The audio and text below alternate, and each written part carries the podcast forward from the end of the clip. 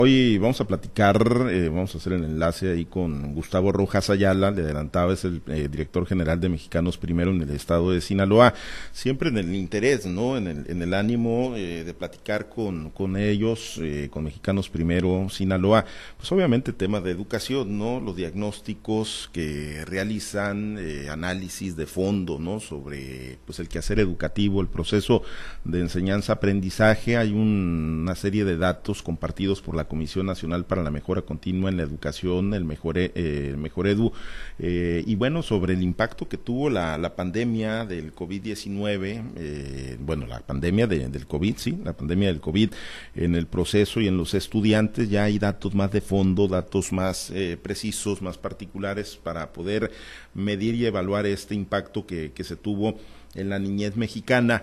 Y sobre todo ahorita bueno pues el interés también no reviste en pues que ya se empiezan a presentar casos de COVID-19 ya hay algunos salones algunas escuelas donde se han tomado decisiones de bueno pues mandar a los niños a casa y pues esos esos fantasmas que lamentablemente pues tuvimos hace algunos meses y que no queremos que regresen. Pero ya tenemos en línea telefónica a Gustavo Rojas de Mexicanos Primero Sinaloa a quien yo le agradezco mucho que acepte la invitación para platicar con nosotros aquí en los Gustavo, muy buenas noches. Hola, ¿qué tal? Muy buenas noches. Eh, muchas gracias por esta invitación a conversar nuevamente. Sí, gracias. Eh, Gustavo, pues nosotros aquí dábamos en el, en el preámbulo, ¿no? Eh, que la Comisión Nacional para la Mejora Continua en la Educación dio a conocer algunos datos eh, del impacto de la pandemia del COVID, ya datos más, más certeros, más precisos, ¿no? A partir de los cuales ustedes, en Mexicanos Primero, pues realizaron también un, diagnóstico y los evaluaron, ¿no? En el ánimo, pues de saber dónde quedaron las deficiencias, ¿no? Dónde quedaron los puntos más débiles para la niñez, para los estudiantes, particularmente de las etapas etapas iniciales, de qué tamaño fue pues el impacto en el sector educativo de, de, la pandemia a propósito de lo que hoy pues empezamos a vivir y a escuchar de que hay nuevos casos de, de COVID-19, Gustavo. Sí, eh, bueno, vamos a partir eh, recordando algo que ocurrió en diciembre del 2022. En esa fecha nosotros presentamos un libro que reunía un año de análisis, un año de, de distintas eh, distintas ideas que Mexicanos Primero Sinaloa, como institución encargada de velar por la defensa de los derechos educativos de la infancia y de la juventud en Sinaloa, venía señalando en, los espacios que nosotros regularmente ocupamos en medios de comunicación radiales y también impresos en el Estado. Y la palabra más importante que nosotros usamos en ese libro es la palabra crisis. El libro se titula Educación en Sinaloa, crisis sin respuesta si dijéramos educación en México, crisis sin respuesta, eh, el título serviría igual. La verdad es que, eh, como hemos nosotros ido documentando desde marzo del 2020, la respuesta que México tuvo, eh, específicamente en lo que respecta al sistema educativo, sobre el manejo de la pandemia, la verdad, deja bastante que desear. Primero, porque México es uno de los países en el mundo que permaneció con las escuelas cerradas durante más tiempo, es de los países que más tardó, por ejemplo, en vacunar, en comenzar a vacunar estudiantes, un factor que, hacemos memoria, eh, fue el que terminó dando muchísima tranquilidad a la familia a la hora de reactivar eh, nuevamente el, ir a la escuela de manera presencial.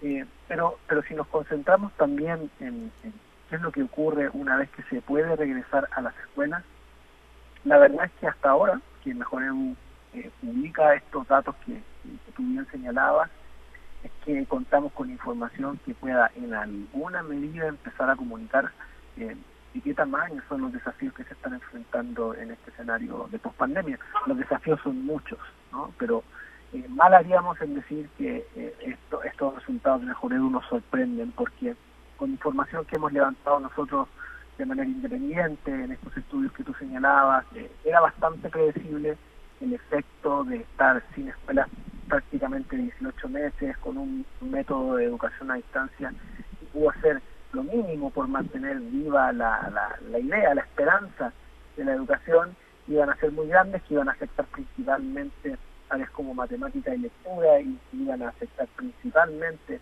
a los sectores de mayor marginación, donde habían las menores oportunidades para trabajar y aprender en la casa, y lo que estamos viendo es la comprobación de eso, pero lo estamos viendo tarde, lo estamos viendo prácticamente dos ciclos escolares después de que se empieza a retomar la presencialidad.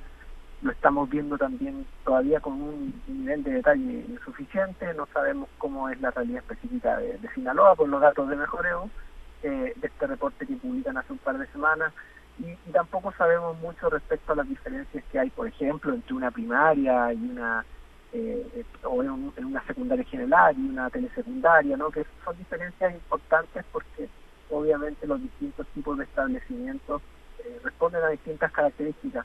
La, la idea, eh, la idea, digamos, para sintetizar esta primera intervención, la idea es que estos datos nos muestran que estamos frente a una crisis muy importante en el aprendizaje de los estudiantes, que durante la pandemia nos hemos rezagado y que a la fecha los esfuerzos por recuperar esa trayectoria de aprendizaje han sido insuficientes.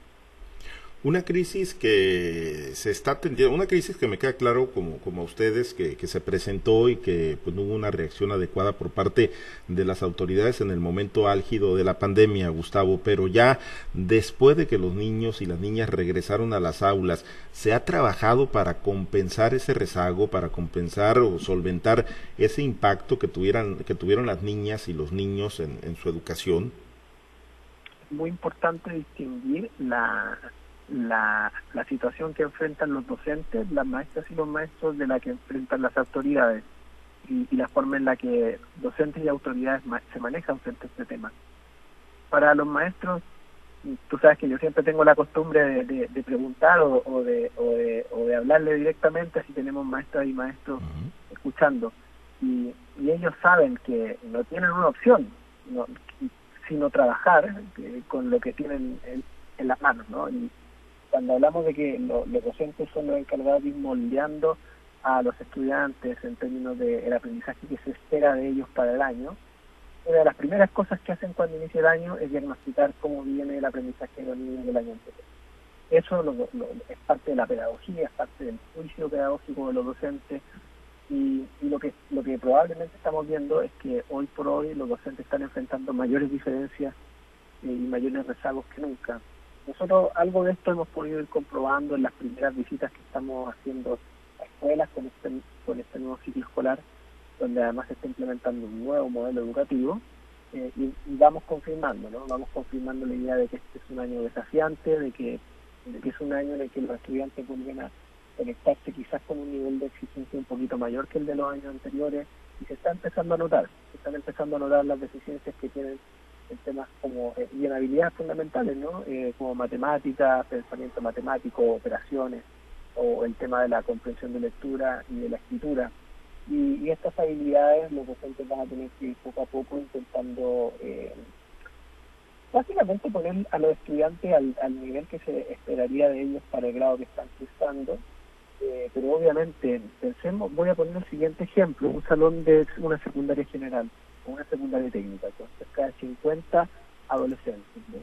Pensar que cada uno de esos estudiantes tiene un nivel de aprendizaje distinto, que vivió una situación distinta durante la pandemia y que por lo tanto lo que necesita ahora es una, una, una enseñanza diferenciada, pone gran eh, dificultad, pone gran presión eh, en la parte de la planeación de las clases y en la parte de la evaluación del aprendizaje y de los avances de los niños.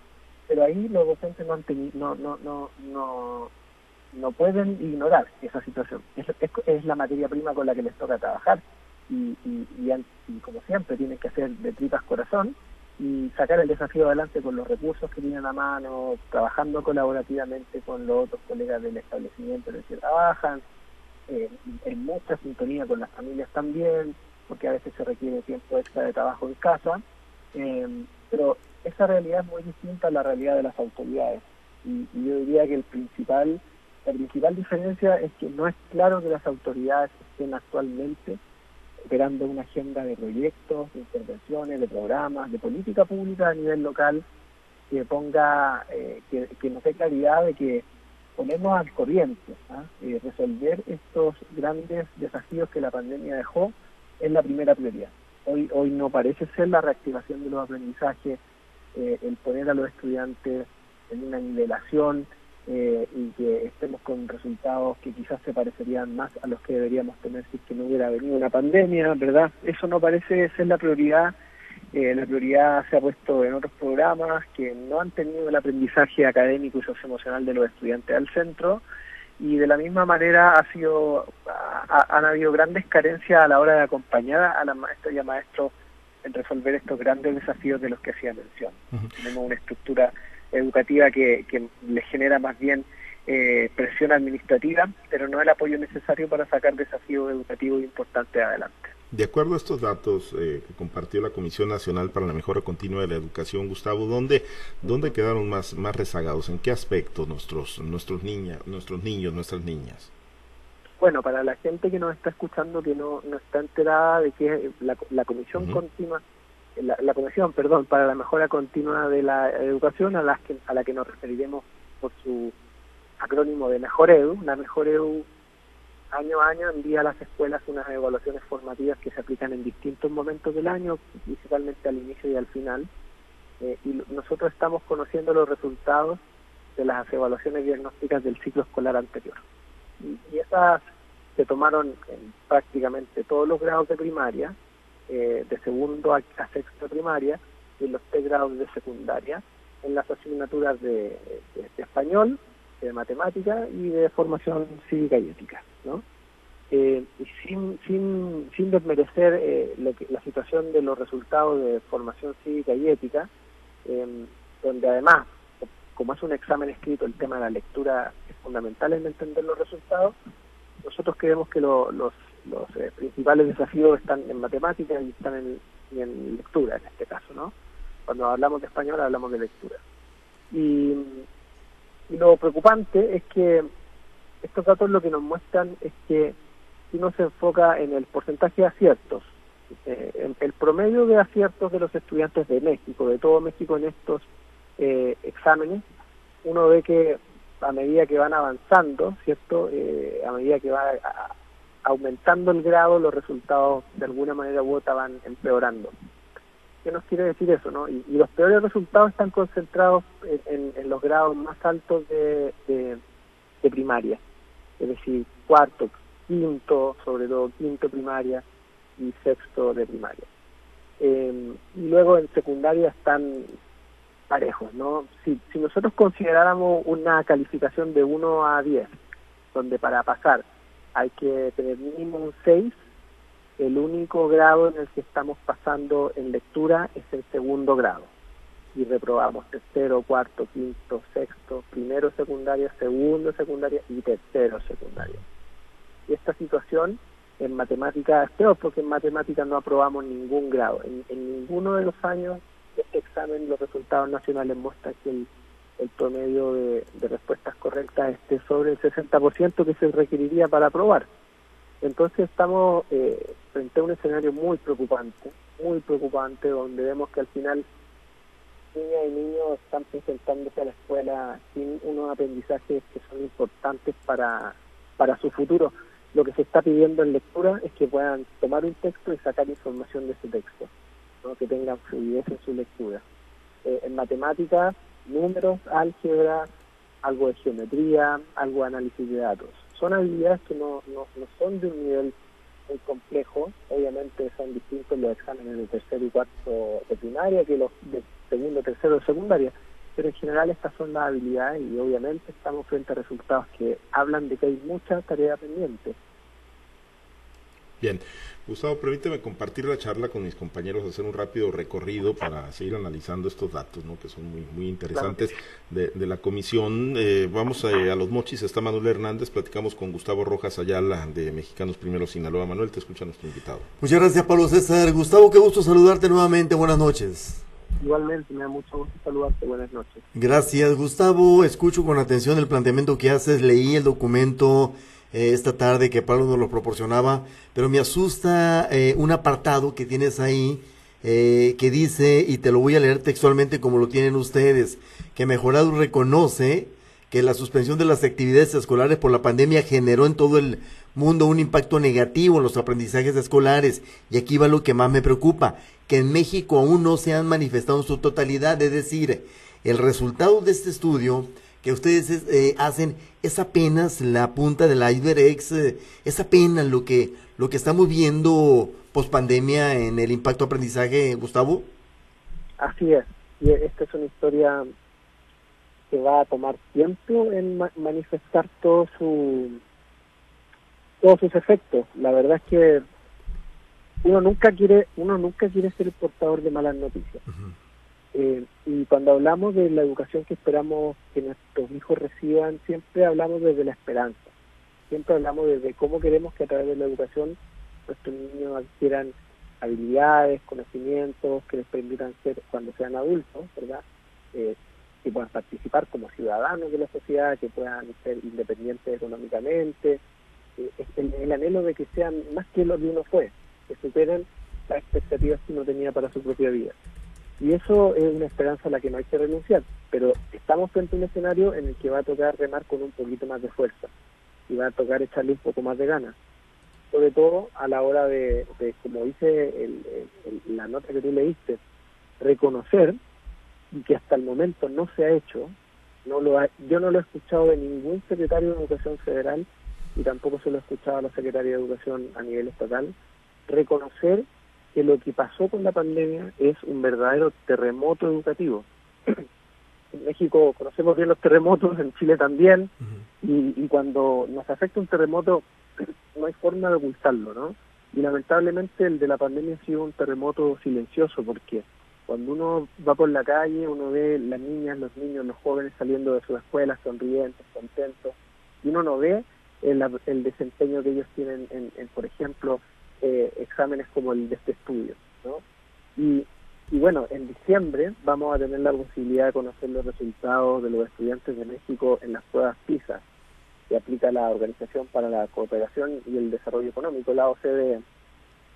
Y allí, por ejemplo, vamos a poder ir profundizando, porque esto va a permitir comparar el aprendizaje de los estudiantes de México con el, aprendizaje de una decena de estudiantes de la misma edad en el, mundo, y allí vamos a poder ir viendo con mucho más detalle cuáles son los efectos que esto realmente está teniendo, porque la forma óptima de haber em, comparado y de haber medido el efecto de esto en el aprendizaje hubiera sido repetir los exámenes que se hacían antes de la pandemia, las pruebas planeadas.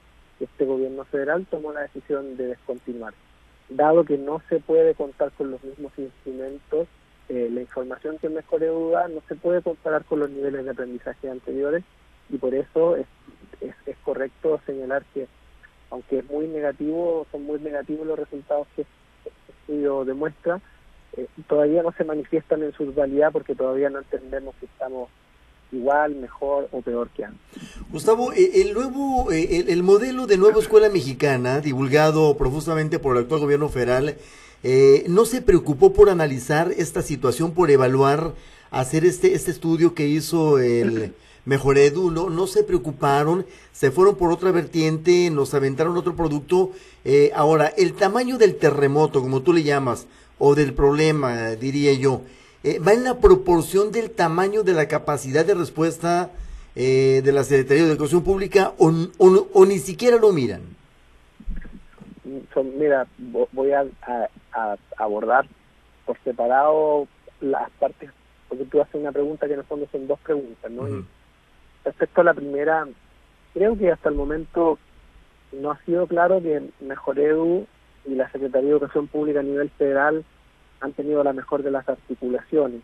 Eh, estos, estos estudios, estas evaluaciones diagnósticas se vienen realizando desde hace bastante tiempo. Nosotros en nuestro proyecto Índice Global de Aprendizaje ocupamos los datos de la primera de estas evaluaciones que se aplicó en octubre del 2021. Eh, y Mejor Edu recién hace el, ejercicio de publicar resultados representativos a nivel nacional con datos del año escolar 2022-2023.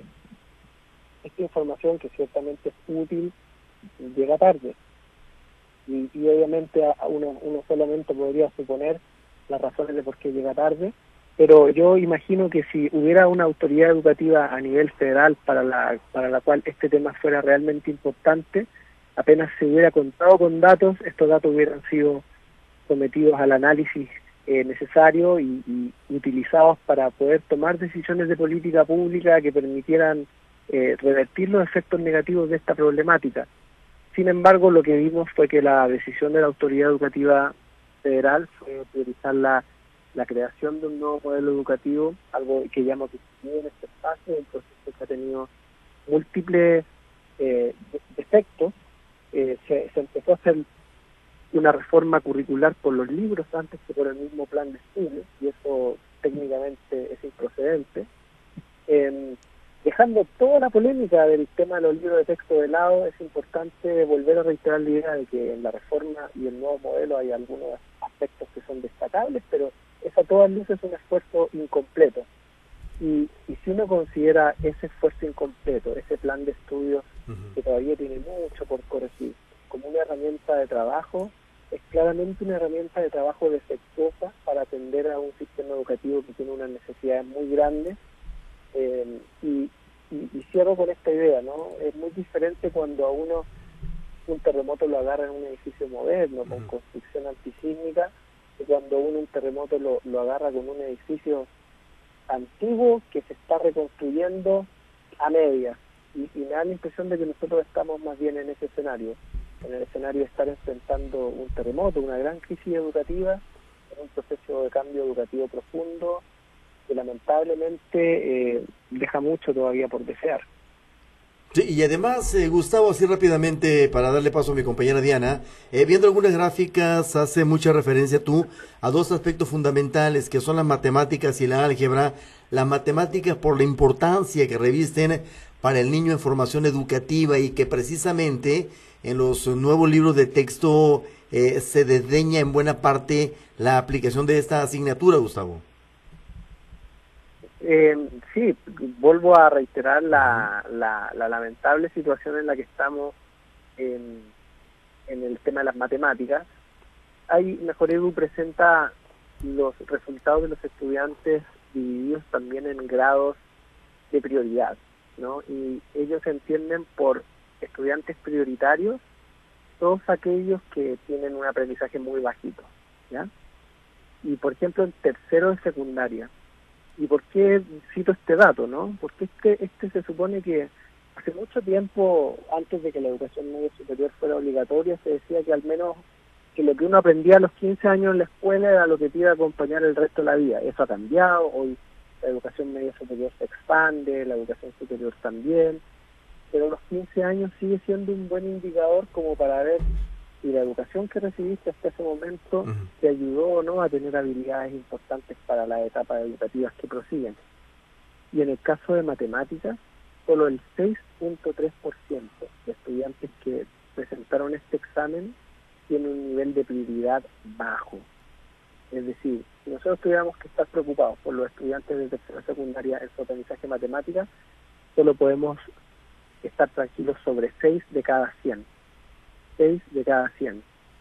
Y, esto evidentemente abre, es, una señal de, atención, es una señal de cuidado. Hoy las matemáticas son una habilidad fundamental para todo aquel que quiera trabajar en, las nuevas áreas de la economía que se van abriendo, las áreas eh, del trabajo con datos, las áreas del trabajo de ciencias de la computación, de programación, de innovación digital, este, pero inclusive en trabajos muchísimo más eh, comunes como eh, negocios, restaurantes, tiendas comerciales, el poder de los datos y, el saber usar un nivel de matemáticas, digamos, fundamental, una habilidad de matemáticas fundamentales, eh, cobra una gran importancia. Y hoy la verdad es que 94 de cada 100 estudiantes en el país no están en una situación de aprendizaje con la que debiéramos sentirnos contentos.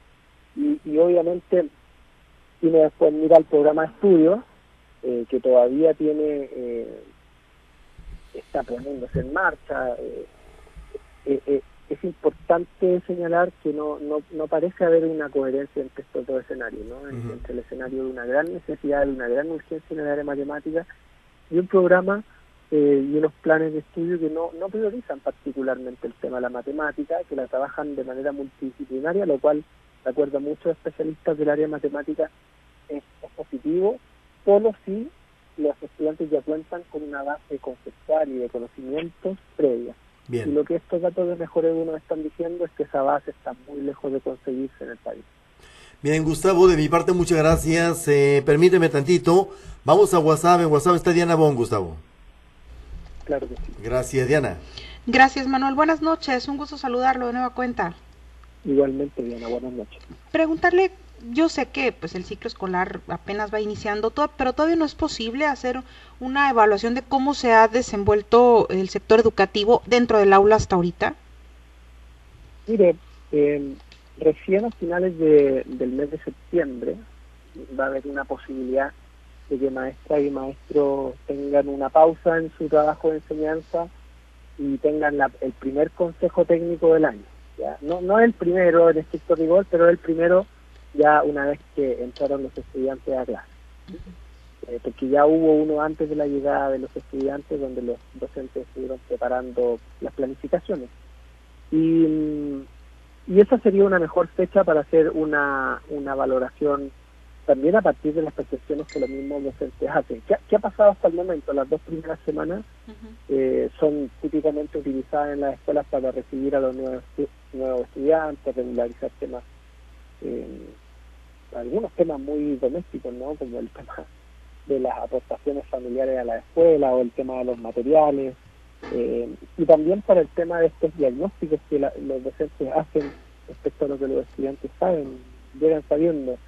Eh, y recién por ahí de la tercera semana se empiezan con clases, pero más vinculadas al reforzamiento de lo que no eh, salió bien en los exámenes diagnósticos y al inicio del trabajo con el nuevo modelo educativo. Nosotros hemos tenido la posibilidad, desde Mexicanos Primero Sinaloa, de estar en escuelas. Y hasta el momento eh, no, no hemos visto la nueva escuela mexicana de la que tanto se habla. Eh, pero sabemos que hay que tener paciencia. Es una reforma que recién está dando sus primeros pasos y obviamente hasta nosotros creemos que hasta después de esta primera instancia de Consejo Técnico Escolar y con un primer bimestre ya mucho más avanzado, se debería empezar a ver la diferencia entre la forma de enseñar y de aprender antes de este nuevo modelo y la actual. Si es que las hay, ¿no? Esa es una gran pregunta que nosotros estamos intentando responder a partir de una gran investigación eh, en conjunto a los estados de Jalisco y de Quintana Roo, donde vamos a estar usando el mismo diseño de investigación para ver qué es lo que está pasando en las aulas y si realmente estamos frente a una reforma que es capaz de cambiar la forma en la que aprenden los estudiantes en el país o no. En, en, algunas zonas se impidió la distribución de los libros de textos. Esto es todavía un desafío más para este nuevo modelo educativo, pero representa un retraso para el sector. Yo creo que donde, donde la decisión de no distribuir los libros de texto fue tomada, habría que valorar los primero los argumentos que esgrimieron las partes interesadas en tomar esa decisión y segundo las acciones de compensación, las acciones compensatorias que estas eh, autoridades o figuras tomadoras de decisión eh, llevaron a cabo porque ciertamente el peor escenario es el escenario en el que tú quitas un recurso, una herramienta como los libros de texto y no ofreces nada. Ahí el derecho a, la educación de las niñas, los niños y los jóvenes queda claramente en entredicho, eh, porque hay que saber eh, tener esa mirada sobre los libros de texto. ¿no? Son un recurso, son un material que finalmente está siempre a disposición del maestro y entre los libros y los eh, estudiantes están ellos, los docentes, como tomadores de decisión. Por lo tanto, esta idea de no entregar los libros de texto solo va a ser un desafío, perdón, un retroceso educativo, respondiendo a la pregunta que me hace Diana, eh, en la medida en la que no haya una acción compensatoria por parte de las autoridades. Esta situación es distinta a cuando consideramos los casos de niñas y niños que no van a acceder a los libros porque sus familias familiares han interpuesto amparos, ¿no? En este caso, eh, la decisión proviene de la familia. Y entonces, la gran pregunta que queda, eh, que queda por responder es de, de quién va a ser la responsabilidad entregar a niñas y niños los recursos que no les van a llegar al no estar ellos en posibilidad de recibir los libros de texto. ¿no? Eh, es, sin duda alguna una gran una gran incógnita y por el bien de la educación de esos niños y esas niñas, evidentemente lo principal que hay que decir es no les quitemos más oportunidades educativas porque como hemos señalado a lo largo de esta conversación, los estudiantes ya están viviendo y, han vivido eh, ciclos escolares bastante, bastante difíciles. No, entonces, eh, para los, por ejemplo, para, para los docentes específicamente, para ellos, eh, pues es reto tras reto desde que regresaron de la pandemia. Claro que sí, claro que sí. Y en los nosotros no tenemos constancia de que los libros de secundaria, por ejemplo, hayan llegado a las escuelas todavía. En la toda la fase de preparación eh, previa al, al ingreso de los estudiantes de este ciclo escolar se dio sin los libros de texto en las manos de los docentes para poder trabajarlos. Trabajar libros de texto en esas condiciones es muy difícil. Pensar cómo utilizarlo en, las clases es muy difícil. Y es una suma de dificultades, ¿no? Están las dificultades que yo ya se señalaba, las nacidas producto de la gran duración del cierre de escuelas, que, que como señalaba, duró cerca de 18 meses de escuelas completamente cerrada. y, y ahora se suman las, las complicaciones propias de echar a andar un nuevo modelo educativo con esfuerzos incompletos. ¿no? Nosotros mexicanos primero, así es como hemos definido nuestra evaluación de los materiales de estudio, de los libros de texto como materiales de estudio, un esfuerzo incompleto. Y es un esfuerzo que además de ser incompleto es eh, derechamente una barrera, una dificultad cuando se considera que no siempre se trabaja en las condiciones materiales óptimas. ¿Y cuáles son esas condiciones materiales óptimas? Al, menos contar con los libros físicamente. Muy bien, pues muchísimas gracias. Por mi parte es todo, Gustavo. Yo así me despido por el, por el momento, pero sigue todavía Carlos Iván allá en la región de Lébora. Gracias, muy buenas noches. Buenas noches. Carlos, adelante. Muchas gracias, Diana. Gustavo, buenas noches. Te saluda Carlos Orduño. Un gusto saludarte, Carlos. Buenas noches. Gustavo, un llamado a la ciudadanía pues a no cooperar económicamente con los planteles educativos eh, eh, con la información que ustedes tienen al respecto de las eh, deficiencias en la infraestructura que tienen los planteles educativos. ¿Cómo ves este llamado que se hace desde los gobiernos? Bueno, qué gran tema, qué gran pregunta.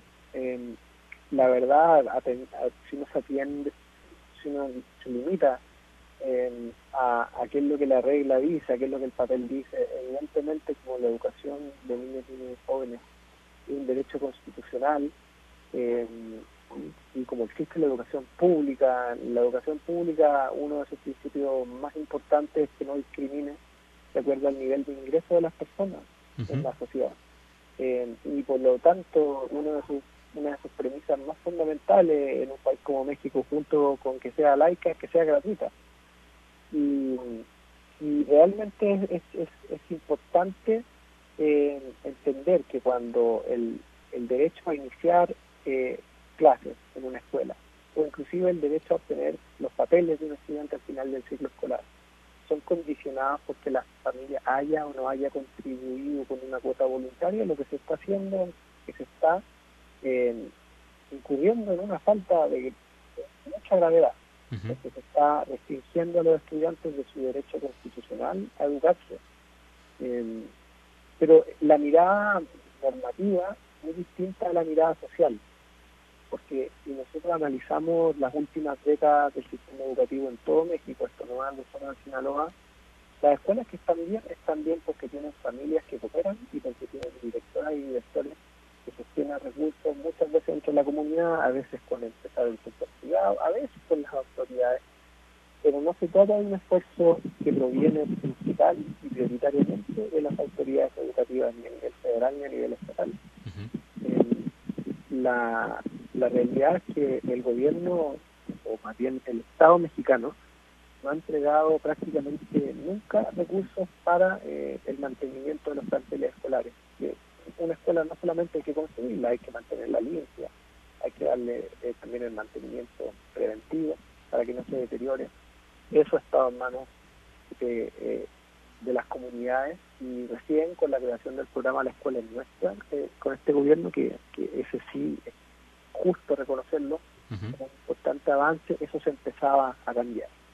pero lamentablemente este programa hoy tiene que cargar con la sombra de la desaparición del programa de escuelas de tiempo completo donde en vez de enfocarse solo en, en, las soluciones de, temas de albañilería, pintura o de mobiliario, ahora este programa también está poniendo a la familia en el entredicho de si usar el recurso para eso o para una jornada amplia que nunca se le debería haber quitado. la verdad. Entonces, eh, las aportaciones, y, nosotros seguimos, ¿no? después de la declaración del gobernador, vimos que por parte de las figuras educativas eh, hubo mucho rechazo a sus declaraciones. Eh, las declaraciones del gobernador hay que entenderlas desde la, interpretación de lo normativo, de lo jurídico. ¿no? Efectivamente, el derecho a la educación de los niños no puede ser restringido por, pagar o no pagar esas cuotas. Pero también hay que tener la sensibilidad de entender eh, que para muchas escuelas poder tener jabón en los baños o poder tener papel higiénico, eh, discúlpenme lo, lo, lo, concreto que estoy diciendo, pero es para que las personas que no están familiarizadas también con el mundo de la educación pública lo entiendan. Como tener los mínimos materiales para poder funcionar en la escuela. Muchas veces depende de que las familias realicen estas operaciones y desde allí también es posible entender que a la fecha eh, esta siga siendo una práctica recurrente en el sistema de educación pública. Este, eh, entonces, eh, lo que se deben de establecer son mecanismos para evitar precisamente la, eh, el condicionamiento de, los documentos por la cuota escolar, Gustavo. No, debe haber condicionamiento ni al ingreso ni la entrega de cualquier tipo de documentación relativa al proceso educativo de los estudiantes en ninguna circunstancia, bajo ninguna circunstancia. Y en este eh, en este caso, el, el, ¿cómo influye precisamente que eh, las escuelas eh, no tengan las condiciones adecuadas en el aprendizaje? En la pandemia, pues la excusa ha sido que muchas de las escuelas no, no se atendieron, sin embargo, pues hoy sigue habiendo problemas de electricidad, sigue habiendo problemas de drenaje, de agua potable en muchas escuelas. ¿Esto cómo, cómo influye, Gustavo? En la educación, en la educación y, en, y, en, el aprendizaje de los niños. Claro que sí. Mira, esta no es una relación en la que uno pueda decir y mejora tan, tanto la, la, infraestructura, mejora tanto el aprendizaje. La relación ahí no es tan lineal, ¿no? A veces uno puede hacer eso en la educación. Uno puede decir, si uno estudia un año más, uno va a ganar tanto por ciento más en su vida como adulto, como trabajador. Pero con infraestructura y aprendizaje eso no se puede hacer. Hay cosas que son de sentido que usted aprende en una escuela que no tiene electricidad, que no tiene baños, que no tiene agua, probablemente va a tener menos días de clase. Y al tener menos días de clase va a tener menos oportunidades de aprender. Y además va a atender a ser una escuela a la que menos familias con menos docentes van a querer ir. Y por lo tanto va a ser una comunidad empobrecida. Mientras que escuelas que están en mejores condiciones, que tienen una mejor infraestructura, que tienen cuestiones como internet, por ejemplo, ofrecen seguridad, son escuelas que además de ofrecer todas estas características van a tender a ser más atractivas para las familias, más atractivas para los docentes y van a ofrecer comunidades que ofrecen también socialmente una mejor oportunidad. La, la, relación de la infraestructura con, la, con el aprendizaje es fundamental y es cercana. Es muy difícil aprender con circunstancias materiales muy adversas. Es muy difícil aprender si es que el eh, como decía recién, no hay, no hay baño, no hay electricidad. Se puede, se puede, con el esfuerzo que los estudiantes ponen, porque aquí los estudiantes no son entes pasivos, son entes activos, interesados en aprender. Se pone con la creatividad, la vocación, muchas veces el espíritu de sacrificio de maestras y maestros. Pero son barreras que no deberían existir. Son barreras que no deberían existir y debería existir una igualdad mínima, un piso mínimo respecto a las condiciones de infraestructura y en un estado como Sinaloa, que tiene el clima que tiene Sinaloa, esto viene, por ejemplo, como una de las garantías mínimas el tema del acceso a la electricidad para poder climatizar los espacios cerrados durante la temporada de calor. Ahí tiene usted un factor que sí tiene una incidencia en el aprendizaje que es cuantificable, las personas aprendemos menos si estamos debajo de cierto umbral de temperatura o sobre cierto umbral de temperatura. Hay estudios que demuestran que sobre cierto que cuando se le aplican estudiantes exámenes durante olas de calor, en algunos estados de Estados Unidos sus resultados son significativamente peores que cuando los estudiantes toman estos mismos exámenes en salones climatizados con aire acondicionado. Entonces ahí hay una relación que muy directa. Eh, en un estado como Sinaloa, el tema de la climatización y de no padecer el calor extremo que hace no es un lujo, es una necesidad. Eh, pero pero el tema de la infraestructura va más allá de eso, ¿no? eh, pasa por, todavía haber escuelas con problemas de cuestiones básicas como daños, eh, escuelas que han sido construidas hace más de 50 años y que ya necesitan no solamente, como decimos en mis tierras, una manita de gato, sino también una, una, red eh, adecuación estructural importante. Y la, la principal deuda que nosotros hacemos de la gestión actual, de la administración actual, es que no ha sido capaz de poner eh, en un plan concreto que señale dónde están las principales urgencias, en qué municipios o en qué nivel educativo se concentran, cuánto tiempo más o menos vamos a tardar en atender las necesidades de todas las escuelas o de las más urgentes al principio, cuántos recursos se deben movilizar, todo eso no ha sido presentado. Y cuando no se presenta, eh, es bien difícil pensar y ser optimista respecto a algún a un futuro en el que cualquier estudiante de cualquiera de los 18 municipios del estado eh, tenga la oportunidad de ir a la escuela que le quede más cerca y que esa escuela esté en las condiciones posibles. Muy bien, pues muchas gracias. Eh, Gustavo, te deja un saludo a la maestra Dinita del municipio de, Mocorito. Este, saludos dice a, Gustavo. Eh, vamos a vamos a regresar a, Mo, Muy bien, vamos a regresar con Pablo César Espinosa. Buenas noches, Gustavo. Buenas noches. Bien, gracias. Muchas gracias, Carlos, y a los compañeros. Gustavo, y antes de concluir, sí me gustaría conocer tu, tu opinión de lo que se viralizó hace unos días, ¿no? Que, que salió ahí en la mañanera del presidente López Obrador, eh, una maestra normalista, pues cantando, ¿no? Eh, explicando algunas cosas, pero pues lo que terminó viralizándose fue este, este canto y este baile donde, pues entre otras cosas dice, pues que el individualismo no, no es importante, ¿no? Y que sobre todo, pues no es importante pues que los niños, que las niñas eh, trabajen y se esfuercen para sacar un 10 de calificación, ¿no? Eh, ¿cómo, lo viste? Eh, ¿Esto lo ven como algo nada más anecdotario o, lo ven como ya, pues la, la, la, la, forma como conciben en el actual régimen la educación donde no es importante el esfuerzo de los estudiantes para poder superarse y tener buenas calificaciones, Gustavo?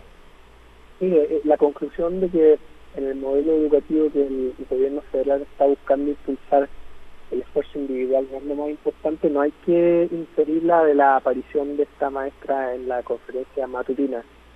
Esto está escrito en los documentos que el mismo, la misma Secretaría de Educación Pública ha ido entregando a las escuelas. Ahí se habla con mucha claridad de que el centro del sistema educativo, el centro de todos los esfuerzos del sistema educativo ya no es el estudiante, sino es la comunidad.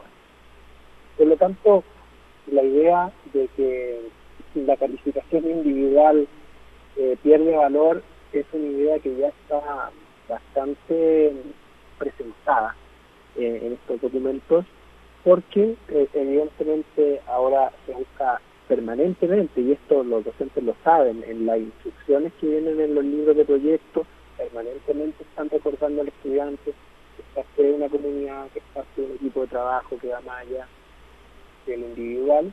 Así que a mí me parece que más allá del electrónico no hay nada sorpresivo en la intervención de esta maestra, puesto que todas estas aspiraciones eh, ya han sido bastante declaradas, eh, no solo en lo discursivo, sino también en materiales que ya son una realidad, como los nuevos libros de texto.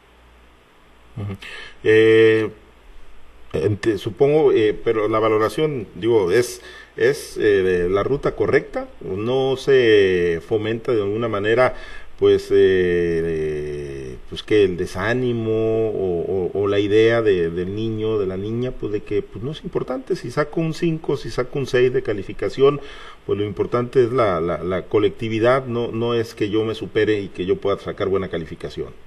Claro afortunadamente las expectativas que esa maestra pueda tener respecto al aprendizaje de los estudiantes no son más importantes que las expectativas que tengan las familias de los estudiantes o los docentes que les hacen la, que les dan clases diariamente.